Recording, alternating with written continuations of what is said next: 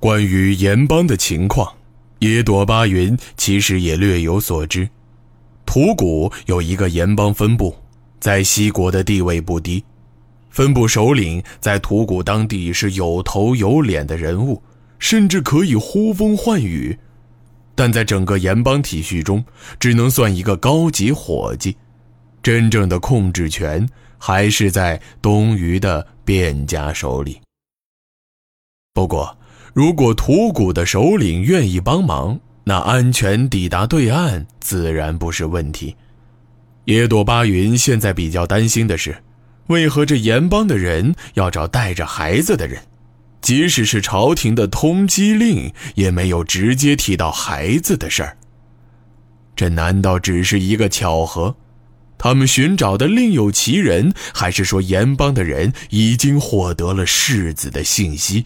甚至知道他们一定会到吐谷来，因此，无论是出于借船，还是为了查明盐帮的真正目的，如果盐帮要打听的真的是世子的行踪，那以盐帮收集信息的能力，世子已经到达吐谷的消息就很可能已经不是秘密。因此，无论是出于借船，还是为了查明盐帮的真正目的，野朵巴云觉得和盐帮的这一次会面必然是无法避免了。其实，要在土谷找到盐帮的宅子，真的不是一件难事，甚至只要在街区稍微走一圈，都能轻而易举看到。野朵巴云最后到达这里的时间，比想象的要快很多。从外面看，这盐帮的宅子几乎相当于一座小型宫殿，甚至比京城许多大员家的府邸都要气派许多。当然，野朵巴云不是来参观的，他也没有闲心研究究竟哪里的房子比较气派，他直接来到大门前，就径直往里面走。盐帮府外站着四个卫士。个个身材魁梧且面目狰狞，手里还都拿着一根一人长的大棒。他们当然不会让野朵巴云就这么进去，立刻都挡到野朵巴云身前。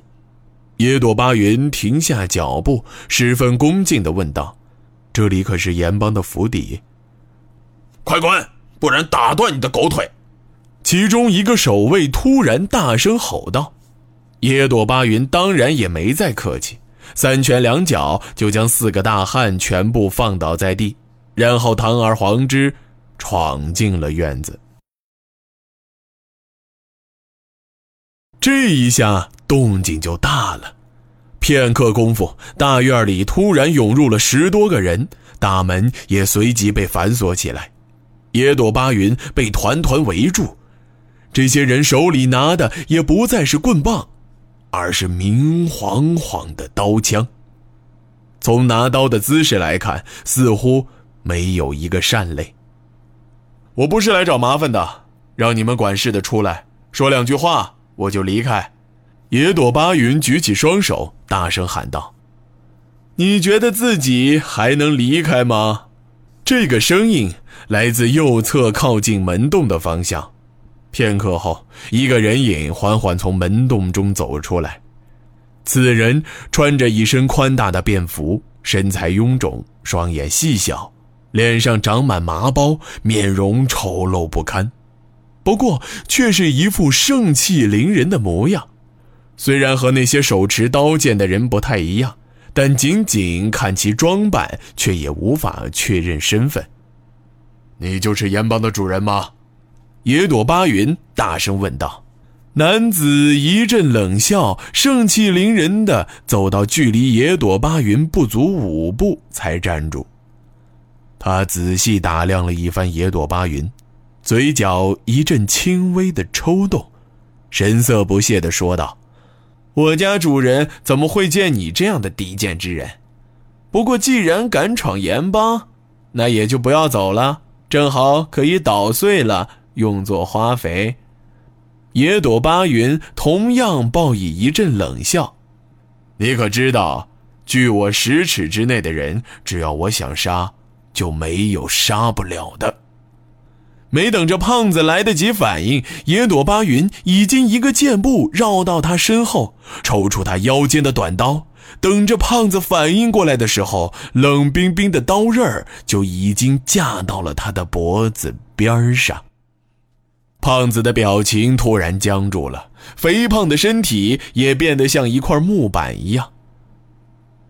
走，带我见你主子。我只说几句话，说完就离开。野朵巴云一手抓住胖子左肩，一手将刀锋紧贴在胖子的皮肤上。壮士，壮士，你小心点之前是小人鲁莽，是小人瞎了眼，能否容我进去？我我去禀报一下。胖子已经一头冷汗，身体也不自觉地颤抖起来。当我是三岁孩童吗？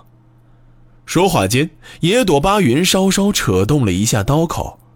这刀虽然在胖子的身上只是玩物，但确实是把好刀，刀刃锋利无比，稍微一阵拉动，胖子粗短而肥硕的颈部就已经溢出了不少的鲜血。啊不不，壮士，壮士，你住手！我不是不愿意带壮士过去，只是此刻首领正在宴请宾客，实在不方便进去。壮士能否等候片刻？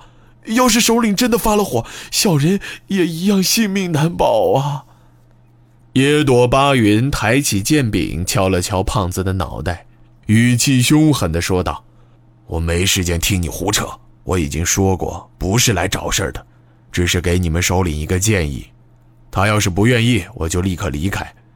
你最好别再耍什么花样，杀了你，我也一样能再杀进去。”好好。壮士，不要动怒，我领你去见首领就是。让开，呃，大伙都让开。野朵巴云将匕首架在男子的脖子上，让他在前面领路。越是往里面走，陆续围上来的家丁或是武士也越来越多。等走到一处湖间小亭的时候，野朵巴云的四周已经围了密密麻麻的一群人。少说也有百余人之多，这宅子里竟然养了那么多打手，实在让野朵巴云没有想到。